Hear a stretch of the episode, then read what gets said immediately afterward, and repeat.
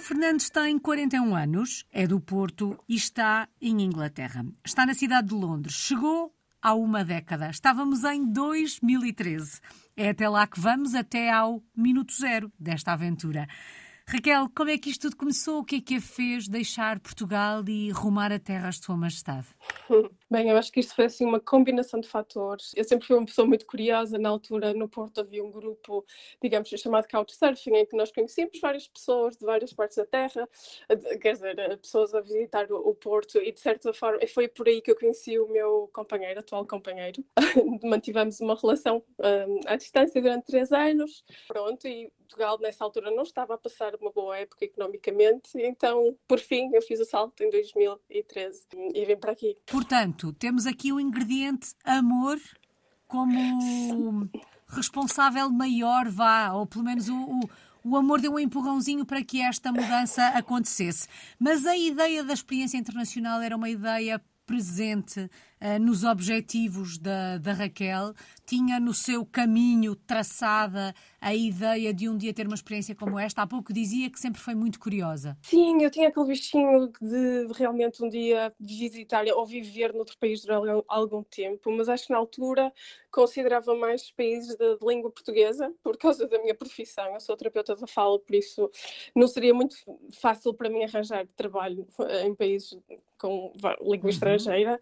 Então Londres nunca foi propriamente aquela ideia que eu tinha nessa altura, mas pronto, a vida acontece e, e aqui estou. Bom, a vida acontece e continua a acontecer por aí, porque na verdade já passaram 10 anos. Que memórias guarda do início desta aventura? Não sei se já conhecia ou não a cidade de Londres, se já conhecia a Inglaterra, mas como é que foi o início desta, desta experiência por aí? Foi mesmo uma aventura, porque eu vim, eh, eu vim sem trabalho e, portanto, foi um bocadinho à descoberta, sem saber se ia retornar a Portugal ou não. Portanto, foi numa de trabalhar e investir muito tempo em estudar e em conhecer a cultura, mas também divertir-me, basicamente explorar Londres e conhecer toda a oferta cultural. Por, por isso foi, foi intenso, esses primeiros anos foram, foram intensos. O facto de ter um inglês ao lado, estou a partir do princípio que o companheiro é, é inglês, ajudou em todo este processo, neste de alguma forma recomeçar do zero, que é uma mudança como esta.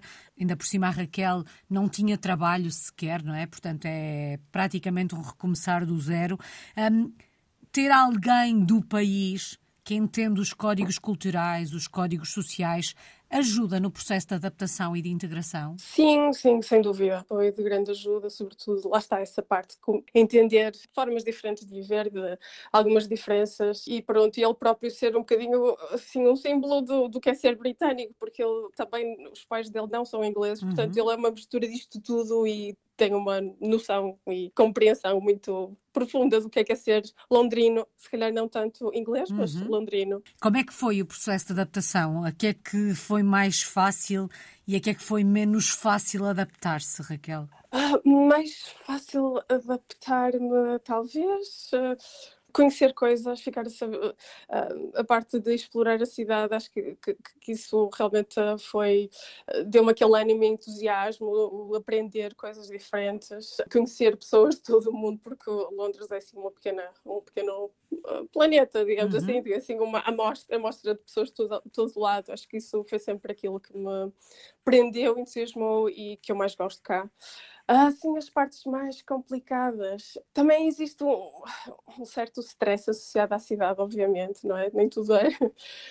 Quando se vive numa cidade, numa capital, existe outro ritmo, existem outros códigos, é preciso compreender e seguir todos esses códigos em relação a, às outras pessoas. Por isso, eu tanto fiz bons amigos, como também tenho que ter, se calhar, outras precauções com outras outras relações, outros uh, modos de interagir uh, no trabalho, nos transportes públicos, na rua. Um, portanto, foi, foi uma mistura de tudo isto. A Raquel dizia ser londrino é diferente de ser britânico, de alguma forma, não é? Londres é multicultural.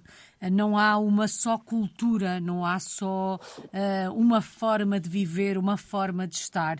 Isto facilita ou dificulta a quem chega à adaptação e à integração? Para mim, uh, facilitou. Facilitou, lá está, por essa curiosidade que eu, que eu tinha. Portanto, foi algo que eu queria descobrir e que me motivou a ficar por cá, porque sentia que estava constantemente a aprender coisas e a descobrir novas culturas, novas formas de viver. E nisso acho que Londres é muito libertador, porque uhum. mostra-nos um bocadinho que não é só aquela única forma que nós, nós estamos habituados, um, como crescemos e da nossa própria cultura, uh, a única forma de existir e de viver. Londres mostra uh, pessoas de, to de todas um, nacionalidades, mas também com ideias muito diferentes e modos de vida, e isso foi, foi, foi ótimo. Mas depois, claro que tudo vem com o seu desafio, porque um, existem realmente coisas que, que, crenças e existem. Um, uh, diferenças que, que, nos obrigam a pensar e a repensar as nossas próprias crenças, adaptar um, e, e, sobretudo no trabalho, porque trabalho com comunidades realmente a cultura é bastante diferente da minha. Um, e eu tenho que aprender, aceitar, ser curiosa, continuar, uh, e, e, nesse sentido, lá está, tanto tem um lado enriquecedor como um uhum. lado desafiante. Sem dúvida, porque na verdade. Não estamos perante uma sociedade, uma cultura homogénea, não é? Em que o processo de, de, integração e de adaptação é só a uma forma de ser ou de estar. Ainda assim, e no meio de toda esta multiculturalidade, certamente encontram-se aspectos muito britânicos. Sei lá, estou-me a lembrar do chá com leite. Já se rendeu a todos estes costumes uh, britânicos, dez anos depois de ter chegado, ou há alguns aspectos da vida diária um, aos quais continua a resistir passado este tempo todo? Acho que tenho muito pouco de, pouco de britânico e nunca, nunca absorvi, digamos assim. Uh, e lá está, porque, como eu disse, em Londres eu sou mais capaz de ir ali, ali a um bar de noodles comer comida asiática do que propriamente a um, um restaurante tipicamente inglês. Portanto, posso dizer que adotei muitas coisas, mas não tipicamente britânicas, assim, londrinas, sim, uhum. esta, esta bolha. e lá está, eu uh, convivo com pessoas de, muito, de, de, muitos lugares e experimento coisas muito diferentes e, uh, por exemplo, gosto muito de comida asiática, é uma das comidas que eu aprendi a gostar e que, que deveria continuar a comer e mesmo que, que fosse para Portugal é algo que eu uh, desenvolvi e que agora aprecio e que antes não apreciava que não, nem conhecia muito bem. Raquel, quando se mudou para a Inglaterra em 2013, imaginou que uma década depois ainda estaria por aí? É difícil essa pergunta, na verdade. Estava 50% para cada lado, realmente. Foi assim para cá mesmo de espírito aberto. Eu não sabia, era um objetivo, mas uh, tudo em aberto. Em que momento é que percebeu que esta experiência iria ser uma experiência duradoura no tempo? Porque, na verdade, uma década é muito tempo já porque de certa forma em termos profissionais eu estabeleci-me aqui e isso facilitou, não é? Eh, também ter essa, eh, claro, ter o meu companheiro aqui, mas nós também poderíamos pensar em ir para outro sítio qualquer, mas o facto de termos ficado aqui tem a ver, lá está, com, mais com o meu percurso profissional uhum. e que a princípio foi, foi complicado, foi difícil, mas depois quando aconteceu foi se desenvolvendo e, e por aí continuou, basicamente, é uma das grandes razões. Sente-se em casa em Londres? Uh, também, sim. Sim, sim, sim. Posso dizer que também já é, já é a minha casa, sim. Dez anos depois já é a minha casa. Vamos então olhar para esse percurso profissional. Disse-nos logo no início da conversa que é terapeuta da fala conseguiu percorrer um caminho e exercer a sua profissão? Sim, uh, inicialmente o registro profissional foi uh, muito difícil, como é de compreender a parte da língua, não é? Era preciso ter um, outros requisitos e, e, na parte da terapia da fala a língua é essencial e portanto demorou algum tempo até que eu tivesse esse registro e para, para trabalhar como aqui como terapeuta e entretanto realmente quando isso aconteceu dois anos depois de eu cá chegar foi muito fácil na verdade um, trabalho em escolas um, trabalho com lá está com essas comunidades multiculturais uhum. a minha própria equipa é multicultural e de certa forma tudo isso facilitou o percurso porque estamos todos a aprender e estão todos no mesmo barco no fundo é? exatamente é? uhum. E ser terapeuta da fala em inglês é a mesma coisa que ser terapeuta da fala em português? A prática é semelhante ou a língua tem aqui alguma influência na prática? Acho que a essência é a mesma, as formas de trabalhar são muito diferentes e tem a ver mesmo com o sistema, com os números, aqui a população é muito maior, uhum. trabalhar em escolas, estamos muito habituados a trabalhar com pessoal que trabalha na escola e, e não tanto às vezes diretamente com as crianças, e no fundo o sistema em si está organizado de forma diferente, não é tanto aquela terapia individual, mas é trabalhar com as pessoas que trabalham com a criança de forma a sermos quase que coach, uma forma de coach para que a terapia aconteça em todas as, em todos os contextos e em todos os dias. Pronto, talvez seja essa a maior, a maior diferença. Uhum. Em termos de língua, não, eu acho que, claro que a terapia é diferente, naturalmente é diferente, mas uh, os princípios são os mesmos. Fale-nos então um bocadinho do projeto que tem em mãos nesta altura. Já percebi que trabalha perto das escolas, é isso? Trabalho em escolas, em várias escolas o que eu faço uh, e sempre fiz, na verdade sempre trabalhei em escolas aqui, é, agora não tanto inicialmente fazia mais uh, lá está a terapia direta, mas é, avaliar as, eh, as crianças, trabalhar com. Aqui existe uma profissão chamada Teaching Assistant, que uhum. em Portugal não, julgo que não há ou ainda não, não haverá. Por isso trabalho muito perto dos Teaching Assistants que realmente que estão lá todos os dias e que estão na vida da criança todos os dias e passo estratégias, é um bocadinho, lá está, a ensinar as pessoas a, a pôr objetivos e, e, e, e estratégias um, no dia a dia da criança para que a terapia vá acontecendo de forma natural em contexto. E também realmente faço terapia com grupos de crianças e treinar os pais, muito essa parte de interação com os pais, ensinar-lhes, ensinar ou, ou esclarecer aquilo em que eles podem ajudar e como podem ajudar.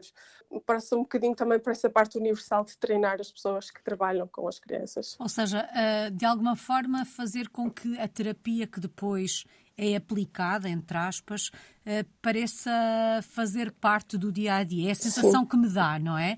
Ou seja, a partir do momento em que dá ferramentas, quer aos professores, quer aos pais, de que forma é que eles devem trabalhar os miúdos, eles incorporam isto no resto da aula, vamos imaginar assim, e torna-se uma prática muito natural e não uma coisa específica de agora tenho que ir para a terapia da fala. Exatamente. E, e, muitas vezes é, são, um, digamos que aplicadas em por exemplo, se uma criança tem dificuldades de interação social, não será num gabinete com uma terapeuta que a criança vai desenvolver as capacidades de interação social, uhum. e será na escola, será com os amigos, será com as pessoas que, que, que fazem parte da, criança, da, vida da criança, e portanto temos é que trabalhar em todos estes contextos para pôr o apoio que a criança precisa uh, em prática. Pela experiência que tem, parece-lhe que este modelo pode resultar ou pode obter melhores resultados do que a, a terapia individual? Eu acho que tem de ser uma combinação, dependendo das necessidades da criança. Uhum. Haverá, por exemplo, crianças que têm apenas uh, um problema de, de fala, ou seja, como produzir um determinado som uh, e eh, nesse contexto, a, criança vai beneficiar em ter a terapia direta, uhum. se calhar, em gabinete, mas lá está, se é uma criança que tem um, dificuldades de compreensão da linguagem, eh, dificuldades de interação social, como eu disse há pouco, tudo isso eh, vai beneficiar a criança a trabalhar em todos os contextos. É mesmo caso a caso e dependendo da complexidade e da severidade do caso. Raquel, realizada profissionalmente? Digamos que aprendi muito, continuo a aprender. realizada, mais realizada do que quando estava em Portugal, mas acho que ainda tenho muito para fazer e muito para evoluir. Bom, e é caminhando pelas ruas de Londres que podemos ir até aos seus locais preferidos se a fôssemos visitar, onde é que nos levava? Bem, eu, sítios favoritos cá em Londres, eu, eu gosto muito de South Bank, lá está porque é uma zona, é, bastante turística, aquela zona toda ali central, que tem a ver com, a, perto de London Eye, mas South Bank há, há, sempre qualquer coisa a acontecer, há sempre artistas de rua, e eu gosto dessa vida, de, de, ver, olhar para as pessoas, ver o grupo de pessoas que se passeia, um, os artistas que lá, por lá andam, andam tocar a sua música, apresentar uh, seja o que for. E depois também é uma zona uh, sempre com, com concertos e, e, o próprio South Bank Center é, é bastante uh, estimulante e eu gosto de o visitar. Assim, mais longe de, de, de, de, do centro de Londres, Richmond, porque eu vivo lá perto e é uma, uma zona de periferia um, que é muito, se calhar, mais, mais, mais britânica uhum. e muito calminha e e muito bonito. Aqui ficam essas uh, sugestões. Londres vai continuar a ser a sua casa quando olha para o futuro? Vê-se por aí durante mais uma década? lá está, se calhar estou como estava há 10 anos atrás. Eu acho que é, é, mesmo abraçar o que vier por aí. Eu acho que gostava de voltar a Portugal, mas não sei, não tenho datas. Isso será talvez assim, uh, não necessariamente para o Porto ou para a minha vida anterior, será assim num modelo bastante, num, num modelo diferente já, eu já não serei a mesma, portanto a minha vida vai ser muito diferente quando eu voltar. Qual é que tem sido a maior aprendizagem desta última década? Uh, manter a mente aberta, continuar a ser curiosa um, e, de certa forma, resiliência. Uhum. um, e acho, acho que foi a aprendizagem é, é, tem que ver com desenvolver capacidade e sabermos que, bem, eu, eu consigo, aquela segurança de saber que por onde for eu vou encontrar o meu caminho. Saudades do nosso país. De que é que sente mais falta de Portugal, vivendo aí em Inglaterra? Sim, fora aquelas coisas uh, que toda a gente sabe, que é o tempo, a meteorologia uhum. e a família, claro que tenho saudades. Uh, sinto falta do mar, estar perto do mar, porque lá está, eu sou do Porto e era muito fácil simplesmente dar um passeio uhum. na praia. Um, e também é, sinto falta de caminhadas assim no fim de semana ser fácil e rápido chegar a, um, a, qual, a, lugares em Portugal em que se pode sentir assim a natureza em pleno. Aqui também há natureza, mas como é uma, um país maior, mais populoso, um, é preciso fazer muitos mais quilómetros, por isso não é assim tão simples. Só falta uma palavra, Raquel, a que melhor resume esta última década. Não sei se aprendizagem ou aventura, mas uma das, uma das duas porque acho que lá está, todos os dias aprendo qualquer coisa nova. Um, e apesar de estar aqui há 10 anos, eu sinto que ainda há tanto, tanto, tanto por explorar. E hum, a aventura, lá está, que está associado, uh, porque para, para continuar e para ter aquela energia para, de continuar a aprender a explorar é, é preciso uma certa dose de aventura constante. Uhum. Bom, e já percebemos que a aventura e a aprendizagem vão continuar. Muito obrigada, Raquel Fernandes. Está na cidade de Londres, em Inglaterra. É uma portuguesa no mundo desde 2013.